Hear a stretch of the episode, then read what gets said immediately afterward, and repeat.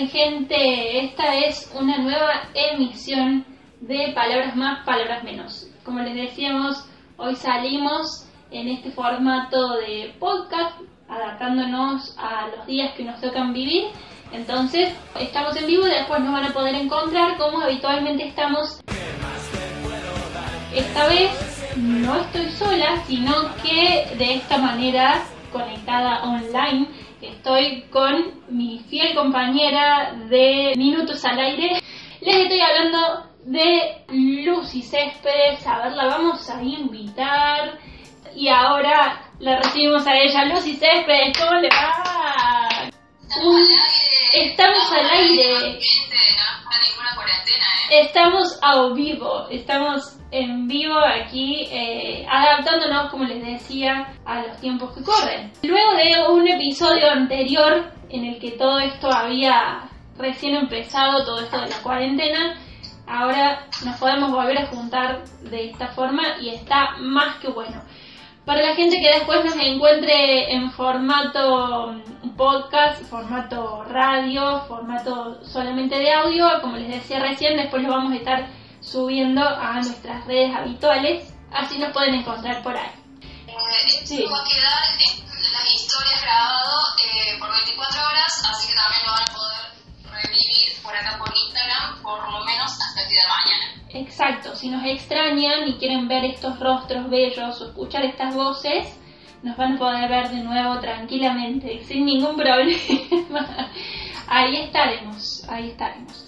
Bueno, lo cierto es que ya que nos podemos reunir de nuevo, tenemos un tema muy especial para hablar en esta ocasión. Lo venimos pensando de hace bastante y se trata de dos temas que logramos conectar.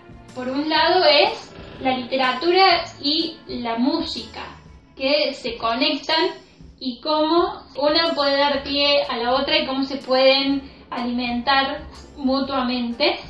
Y para poder ilustrar... maravillosos que se arman entre libros, letras y notas. Esos contactos, esos encuentros, sí, muy bien como decías. Y para dar un ejemplo, porque podemos estar hablando de esto horas y horas enteras, para dar un ejemplo de esto, tenemos un pedacito, una parte de la historia de la literatura que nos parecía muy piola para poder ilustrarlo, que es el romanticismo, pero estamos hablando esta vez del romanticismo oscuro. ¿Por qué? Vamos a aclararle a la gente. La idea más común, más masiva del romanticismo, es decir, ¿qué se te viene a la cabeza cuando hablas de romanticismo? Es como, ay, todo qué bonito, lluvia de corazones y el amor y todo. Pues no, no señor, no señora. El romanticismo para la literatura, en realidad, lo que queremos explicarle a la gente es, antes que nada, el triunfo o cómo se le da mayor importancia y predomina la emoción sobre la razón. A partir de ahí tenemos mucho de qué hablar. El romanticismo, bueno, también fue la época en la que nacieron muchísimas eh, naciones o estados como los conocemos ahora, entonces en ese contexto también hay todo como una política romántica o un romanticismo político. Aclaremos el, tiempo justamente en el que nos estamos moviendo, más o menos finales del siglo XVIII, principios del siglo XIX, toda la primera parte del siglo XIX, em, y como decíamos, el triunfo de la emoción por sobre la razón, porque el romanticismo termina siendo una reacción contra el clasicismo, que era el movimiento artístico dominante anterior. Claro, por lo general siempre sucede esto, ¿no? Que uno responde a lo anterior y un poco se revela contra, contra lo anterior, pero como bien decías, es a fines de 1700 y de ahí en adelante casi, yo me animaría a decir hasta todo un siglo, porque fue evolucionando mucho. Bueno, y usted se preguntará qué tiene que ver esto con la literatura y la música, pues mucho. ¿Por qué? Si estamos hablando de que... Ya, ya, ya vamos, vamos de a poco. si estamos hablando de que el romanticismo está lejos de esa idea de, de, amor y del uso común que se le da a la palabra, hablábamos de la exaltación y cómo predomina la emoción sobre la razón. Y para esto les traemos un muchacho, un escritor bastante eh, polémico por su momento, en su momento, pero muy característico, que es el señor Edgar Allan Poe. Oscuro, oscuro, sombrío Edgar Allan. Pero bueno, les traemos un poco la, la historia y cuestiones puntuales de este muchacho. El maestro de lo macabro. Así es, lo macabro, lo perverso. En este podcast vamos a estar hablando de el, el lado oscuro del sentimiento y, y, la, y la perversión. Este muchacho, Edgar Allan, bueno, nació en Estados Unidos y ¿qué pasa? Se dedicó a lo que sería, en mi entender, la literatura del terror. ¿sí? Se dedicaba, como bien decías vos, a lo macabro, a lo perverso y tenemos algunas obras que son muy, muy características como El gato negro, eh, El corazón del ator y muchas otras. ¿Qué pasa? Es perturbador porque nos encontramos con un autor que plasma en sus obras el detalle de, de, un crimen y cómo tiene que ver esto o qué tiene que ver esto con el romanticismo es que justamente los personajes o los protagonistas pierden la razón, por decirlo de alguna forma, y empieza a predominar su emoción por sobre esto. Pero bueno, como decíamos, predomina eh, cierto momento de quiebre y describir el paso a paso de cómo fue un crimen. Por ejemplo, le contamos a la gente, Corazón del Ator cuenta cómo un muchacho planea sigilosamente cómo matar a un hombre. Y lo mata porque según él le molestaba un ojo ciertamente tuerto del hombre o con problemas. Patrañas, lo mata porque puede. Bueno, lo mata porque puede. y la, la explicación que él da es totalmente fuera de, de lo racional. Y la explicación racional sería eso, porque puede porque puede hacer su, su planificación sigilosa de todo, pero finalmente se le da vuelta la cuestión y se le descubre la cosa, pero en realidad es él mismo el que se da y se delata porque empieza a escuchar el corazón de la persona a la que mató, que se escuchaba muy fuerte según su percepción, y lo vuelve a escuchar y es en realidad quien lo delata. Yo por lo que veo en varias de las obras siempre hay en el desenlace como cierta conciencia o cierto llamado de conciencia que es la que los termina delatando.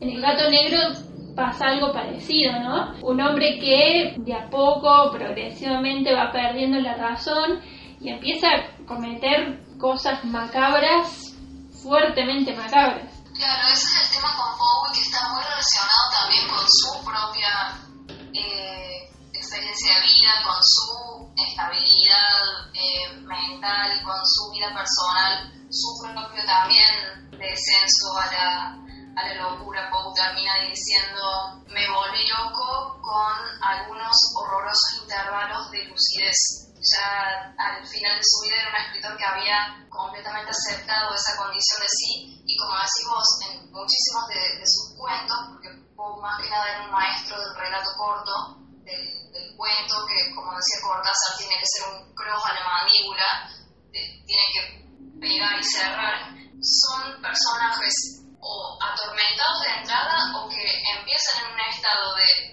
normalidad y desbarrancan. Justamente el hecho de estar em, en un cuento corto, como decís vos, tiene que ser concreto, conciso, contundente y tener esa capacidad de, de, poder concentrar en, en poco espacio, en poco tiempo, una historia que tiene que ser lo suficientemente perturbadora. También, como decías vos, hay una cuestión de, de, historia y de biografía siempre con los autores, porque a mí particularmente lo que me llama la atención es pensar qué sucede en esa cabeza o qué, qué vivió esa cabeza para poder generar y, producir esto, ¿no? Eh, él quedó huérfano, muy pequeño, tuvo una vida bastante, bastante, bastante complicada. Sí podríamos decir que fue como muy característico del cuento de terror, yo me animo a decir bastante psicológico y bueno, gótico por, por lo oscuro, por lo, por lo macabro. También por el mismo hecho de, de ser cuento... Sí. Sí, sí, sí.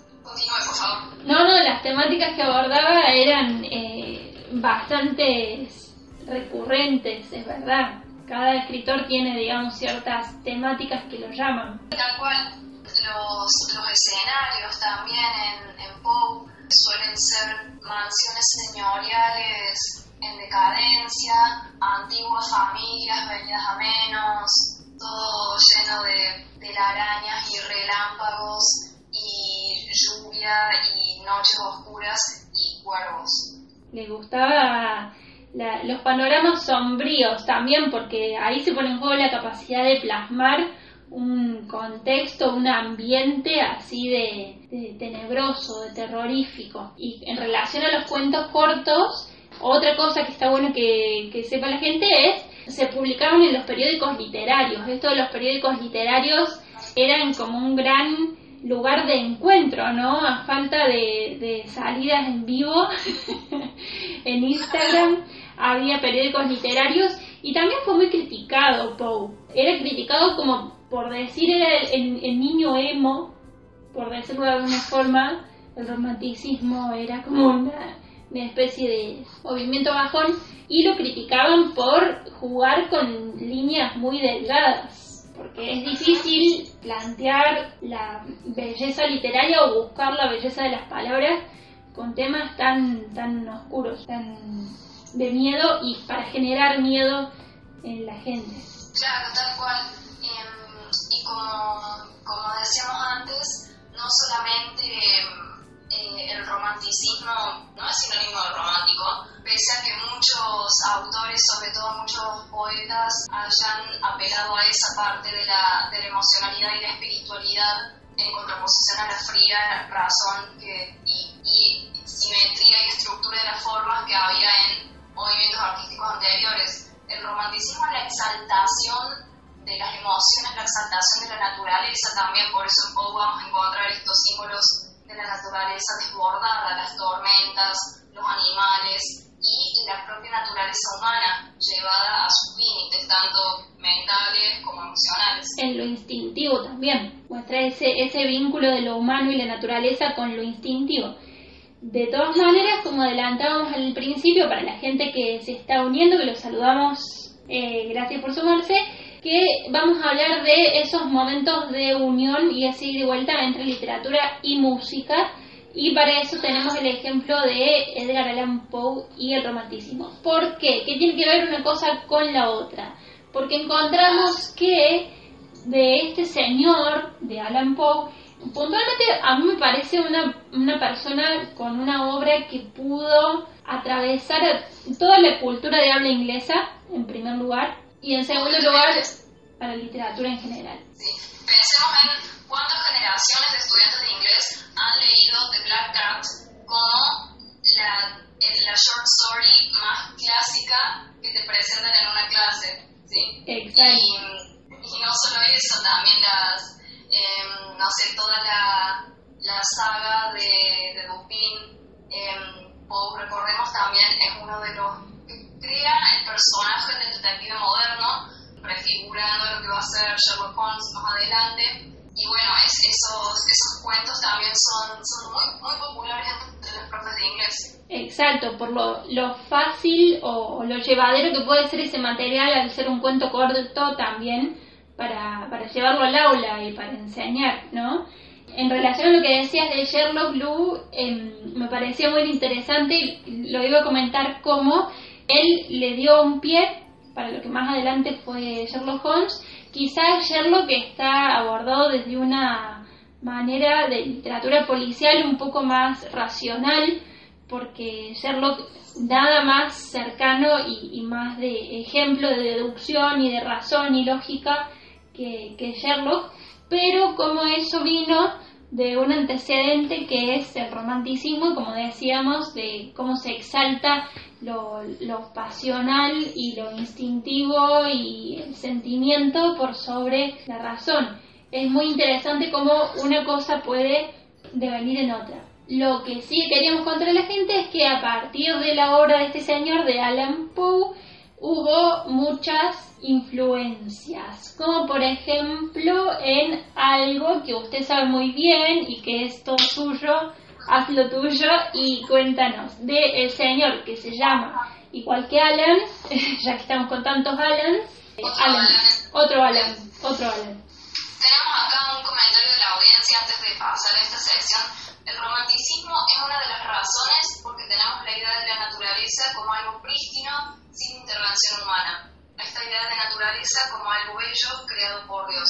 Exactamente es la cuestión que decíamos antes de la, de la mm, espiritualidad, de esa faceta del, del romanticismo. Y sí, la, la, la, idea de volver a lo, a lo instintivo, a lo, lo, más fundamental del ser humano, sin todas las mediaciones de las eh, restricciones que nos impone tanto la sociedad como nuestra propia mente. Y bueno, también una de las formas de, de soltar todas esas ataduras que el romanticismo quería desarmarse a través de la música. Así que vamos a, a pasar a comentar un poquitito al otro Alan de este mm, episodio, porque ¿qué pasa? Muchos de los cuentos de Edgar Allan Poe fueron compilados, sobre todo estos cuentos cortos, que venimos diciendo, el gato negro, el, como es un descenso al maestro, la caída de la casa Asher, el retrato oval, el pozo de péndulo, todos esos clásicos fueron compilados en un volumen que se llama Tales of Mystery and Imagination, cuentos de misterio y imaginación, que es también el título de un álbum, un disco de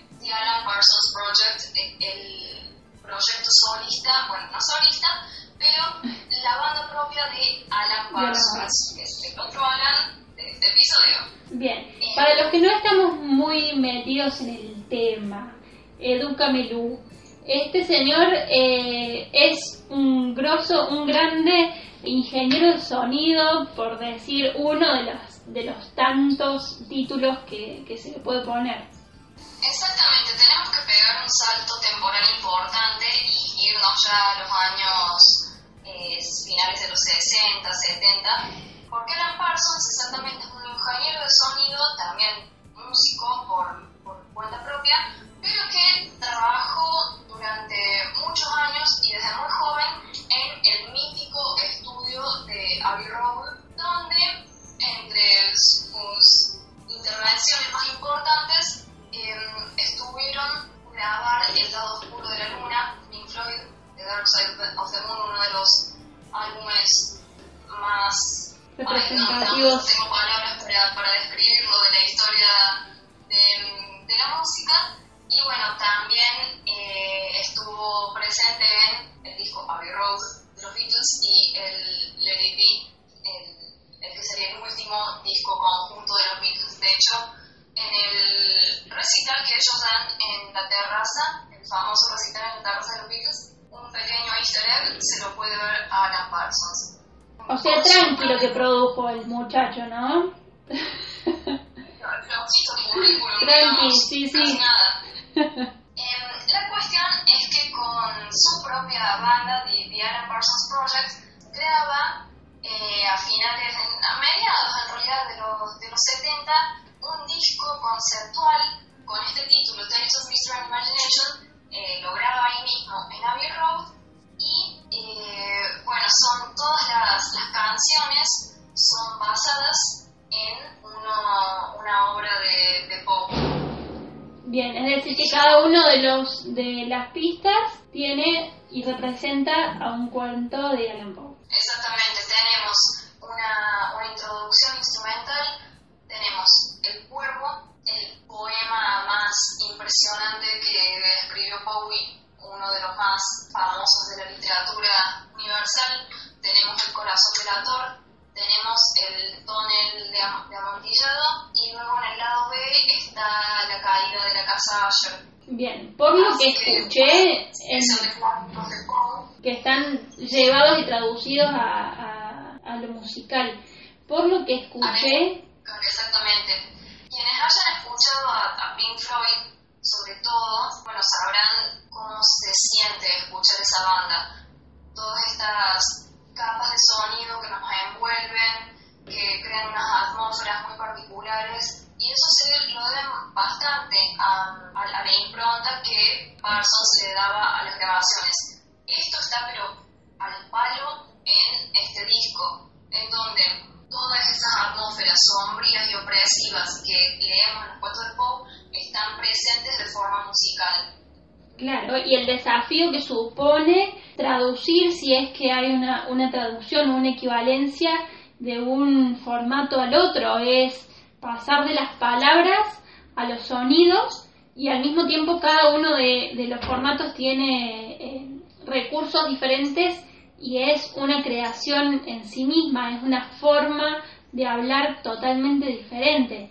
De mi parte, con un acercamiento muy, muy breve, la obra y este disco o sea, tiene como oscilaciones, por lo que yo pude escuchar de mi, de mi oído humilde de consumidora, tiene oscilaciones que van de lo más sofisticado, estábamos hablando de varios años atrás, eh, sonidos metálicos, sonidos muy tecnológicos y por momentos también de como si fuera una banda de sonido de algo bastante clásico para mostrar estas atmósferas oscuras como bien vos decías. Lo importante también es que al trabajar con un formato que es el de sonido, este hombre lo que hizo fue tener un montón de recursos de sonido y elementos que es impresionante cómo los puede combinar y cómo puede componer con tantos elementos de, de, la música y del sonido general, la verdad, como buen ingeniero de sonido que es.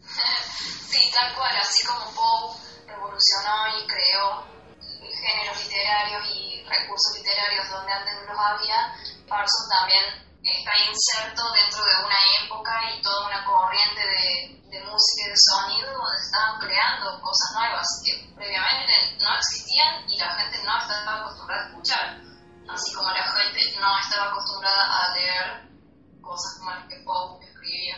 Claro, es hasta que alguien lleva esas ideas a la acción, porque en cualquier momento está lo inicial y Alan Poe debe haber dicho en algún momento, ah, tengo la idea de contar una historia que tiene que ver con un cuervo, o una historia que tiene que ver con un gato negro, o un corazón delator, no sé, ¿la escribo o no la escribo? Bueno, ese salto de pasar a la acción, a, a la obra y a la producción, es lo que termina impulsando para obras como esta que nos estamos encontrando en este momento. Sí, exactamente así es la, no sé si decir la magia, pero el misterio de, de, la, de la imaginación y de la creación artística. Exactamente, bueno, y como esa obra también, yo de mi parte aporto otra más, quizás no tanto desde el plano conceptual, sino desde un lado más, más en, otro, en otra época, no tan lejana, pero es el famoso, el clasicazo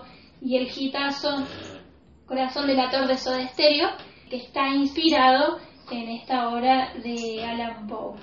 Dice Cerati, hay algo oculto en cada sensación, lo ha sacado y lo ha craneado de alguna forma eh, encontrando la inspiración ahí, es del disco Doble Vida de 1988 y es un disco que en realidad te tira hit tras hit, hitazo tras hitazo y también es de los eh, de los que Soda Stereo, los que los pocos que Soda Stereo tuvo con producción externa, con ayuda externa para producirse. Bueno, lo cierto es que es muy llamativo como las obras literarias pueden dar lugar a, creaciones musicales y cómo hay conexiones entre distintas cabezas artísticas, aunque sea de formatos y de géneros diferentes, ¿no? Pero el arte cuando se comunica internamente, la verdad puede generar cosas así de maravillosas como esta. De la literatura y la música y al revés también. No nos olvidemos que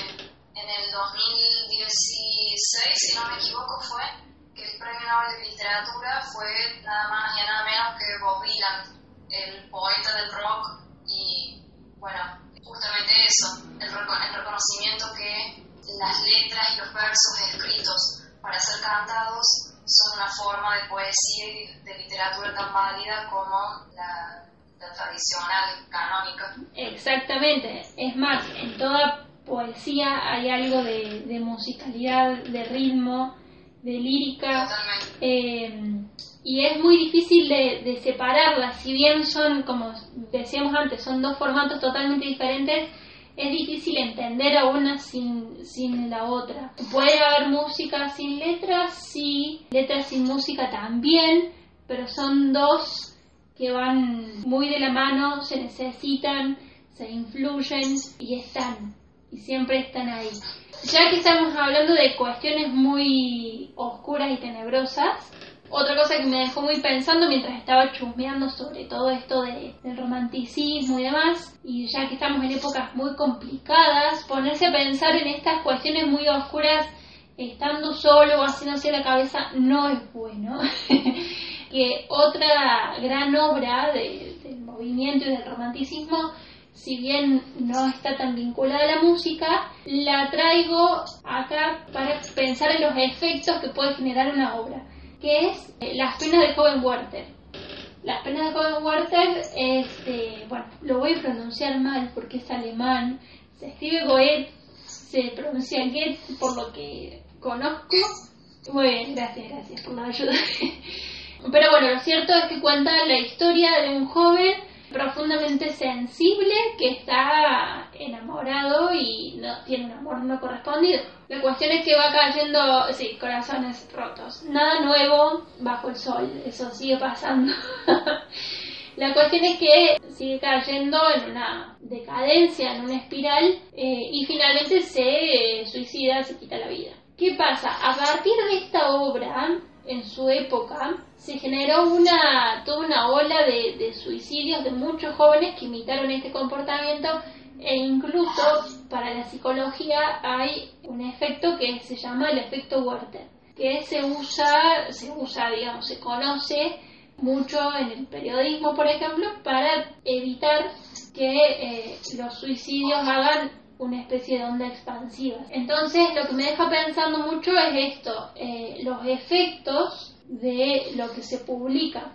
Cuando una obra eh, o un libro se publica, en cierta forma ya no es más del autor, sino que ya es de los lectores. Entonces el efecto que puede llegar a generar también es otra cuestión más del libro. Y en este caso el, el romanticismo y la parte más oscura del romanticismo también puede traer este tipo de efectos. Personalmente me quedo con el efecto lindo que es inspirar otras obras más bonitas como la de Alan Parsons y la de Soda Stereo, pero también está bueno quedarse pensando un poco en esto, en, en los efectos del lado oscuro del sentimiento. Sí, tal cual, que, que no por ser oscuro tiene que ser rechazado, sino que como dirían los, románticos, es parte del, ser humano y está ahí, latente. Exactamente, y que hay eh, personas de la literatura o de la música que han tenido, que han logrado ir un poco más allá y lograron ponerle palabras o música a algo que es tan, tan delicado, pero que está. Así que bueno, eso por hoy, por esta vez, para no extender tanto un vivo, ha sido un nuevo episodio de Palabras Más, Palabras Menos. Esta vez de manera remota, pero aquí estamos. Así es, me, nada, me divertí mucho en este nuevo formato, va a quedar guardado en nuestras historias y también va a estar el audio disponible en nuestras plataformas usuales, así que ahí van a poder ustedes escuchar un poquito estas reflexiones acerca de Edgar Allan Poe y Alan Parsons. De los Alans eh, y el Gustavo y les vamos a dejar los links para que lo escuchen obviamente también. Así que bueno, gente linda, eh, nos estaremos escuchando barra viendo en una nueva emisión de Palabras Más, Palabras Menos. Gracias por estar ahí y gracias Luz también por bancar. A vos por invitarme. Nos estamos escuchando. Hasta la próxima. Chau, chau. Chao.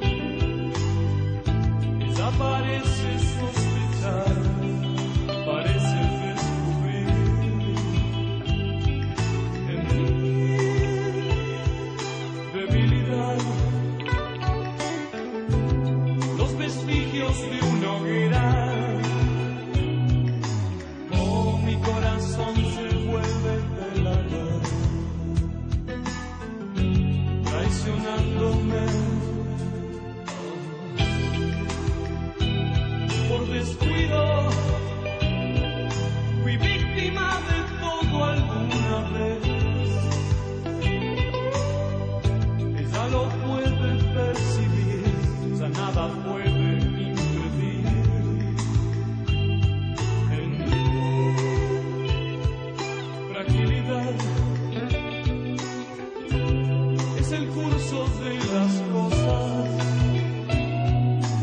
Oh, mi corazón se vuelve delator.